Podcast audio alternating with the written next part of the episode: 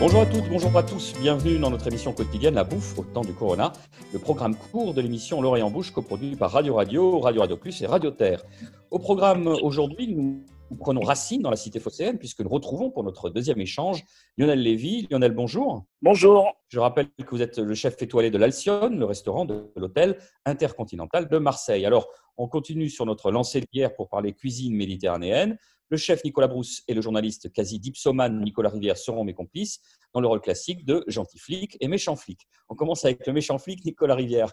Oui, Lionel Lévy, pour revenir sur ces dîners insolites qui ont eu lieu en juillet dernier, vous les aviez inaugurés et alors vous avez une recette de kefté dans laquelle vous intégrez de la ventrèche. Ça, c'est votre rapport sud-ouest, c'est votre rapport gascon à cette cuisine provençale ou méditerranéenne?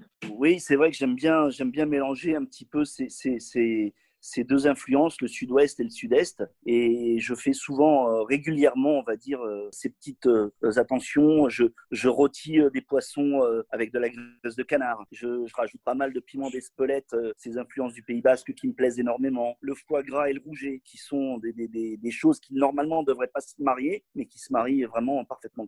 C'est bien reçu par les gastronomes marseillais?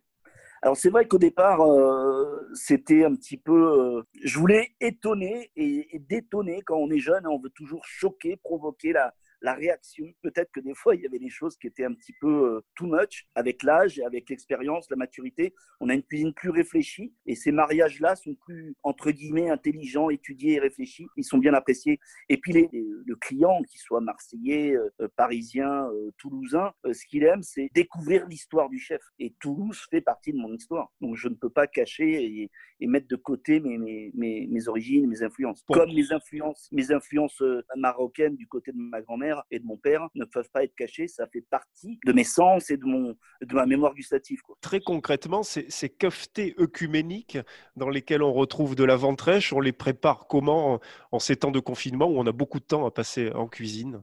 Alors, c'est vrai que moi, je mélange, je mélange de la chair de bœuf hachée. J'y incorpore donc de la, de la ventrèche en petit, en petit dé. Et je mets, je mets de l'oignon, je mets de l'ail, je mets du persil haché, pas mal de, cumin, du coriandre frais et du coriandre en, graines. Donc, là, je fais cette, cette farce-là euh, comme des, boulettes, quoi, euh, méditerranéennes. Mais vraiment, j'incorpore pas mal de, ventrèche euh, dedans et j'y ajoute aussi euh, un peu de graisse de canard pour euh, arrondir cette farce. Avant d'évoquer une autre recette avec vous, Lionel Lévy, je me tourne vers un autre chef qui est avec nous, Nicolas Brousse. Est-ce que ces influences orientales, c'est quelque chose qui vous stimule, qui vous interpelle, qui vous attire tout simplement dans votre cuisine? Moi, personnellement, non. Je suis, je, suis pas très, euh, très, très marqué épice, euh, pour pas dire pas du tout. Mais euh, c'est vrai que, honnêtement, pour avoir eu la chance de travailler quelques années, notamment à Marseille, quand on va dans, dans, certains quartiers où, où, il y a toutes les épices, etc., c'est vrai que c'est source d'inspiration, évidemment, qu'on a envie de, de, de se laisser tenter par, ces choses-là. Après, comme disait le chef, quand on cuisine, il faut que ça soit, que ça ait du sens et une résonance.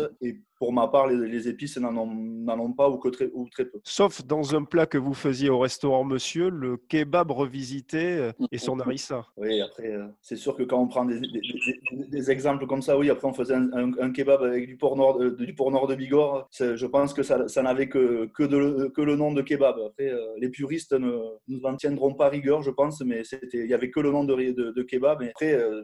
Ouais, mais ça, le kebab, c'était, le kebab, c'était tes, tes, tes, souvenirs de, de sortie de boîte de nuit. Il fallait bien manger quelque chose et avec les kebabs d'ouvert. Il y a ceux qui mangent des milkshakes de bouillabaisse et ceux qui mangent des kebabs en sortant de boîte de nuit. On va dire un mot de votre de l'association que vous aviez cofondée, euh, Gourmet Méditerranée, mais avant cela, oui. je reviens sur une autre recette quand même. Lionel Lévy, les figues à l'anchois et à l'amande qui donnent absolument l'eau à la bouche dans ce beau livre sur les dîners insolites. Qu'est-ce que c'est que ces figues à l'anchois et à l'amande? C'est vrai que j'aimais bien ce, côté un peu euh, terre, le verger et, la mer. Donc je farcissais euh, des figues. Donc juste, on coupait la tête de la figue, je creuse la figue, je récupère l'intérieur, euh, je l'écrase, j'y incorpore euh, un petit peu de poudre d'amande, du romarin haché, une pointe d'ail, mais vraiment une pointe, et des anchois dessalés que j'écrase dedans. Et je fais une farce je farcis mes figues dedans et je vais les cuire euh, à 200 degrés pendant 10-12 minutes au four avec un petit, un petit beurre euh, demi-sel que je vais arroser régulièrement. Ces figues-là peuvent être un, plat euh, en, elles-mêmes ou peuvent accompagner par exemple un, agneau. Un agneau, ça va être bientôt Pâques là. Un agneau, un petit agneau de lait rôti. On, met ça en, en garniture c'est très agréable et puis c'est original. Alors après, en ce moment, les figues, c'est un peu compliqué à trouver. Hein. C'est vrai qu'on est, euh, qu'on est un petit peu euh, hors saison, mais bon, c'est à se, souvenir pour euh, quand ce sera la saison des figues. Ce sera pour la fin du confinement.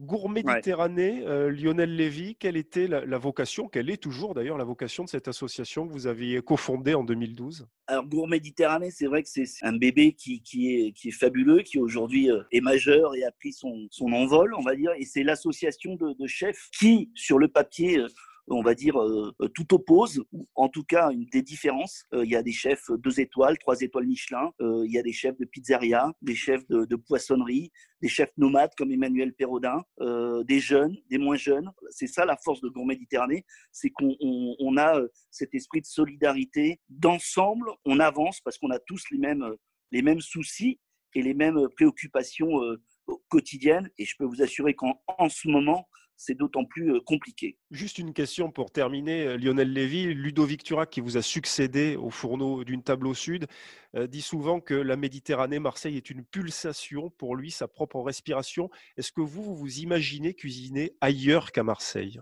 Ce serait vraiment compliqué. Je, j'ai vraiment, je vous disais hier que j'avais vraiment enfin, découvert ma cuisine euh, et, on va dire mes origines entre guillemets méditerranéennes euh, à travers cette cuisine.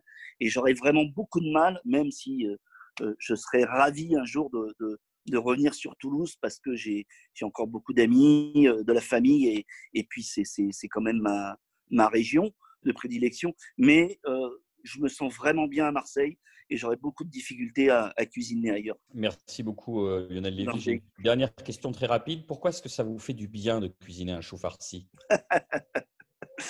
Alors là, ouais, ça, c'est des choses que. Ouais, j'étais, euh, avant que vous m'appeliez, en train de cuisiner un chou farci. Euh, ben, je me suis lancé des défis. C'est vrai que je, je, cuisine pas trop de chou farci euh, dans les établissements que je gère à l'intercontinental. Et donc, je me suis dit, tiens, ça fait longtemps, c'est la saison du chou. C'est compliqué à faire. Hein J'ai mis toute une après-midi. Et puis, tout seul, sans commis, sans plongeur, c'est là qu'on se dit, une équipe, c'est super important. Je me suis régalé. voilà, je me suis fait le petit chou farci. Il est un peu gros, hein, on n'est que trois à manger. Il va en avoir pour demain. merci beaucoup. Lionel merci. merci de nous avoir suivis.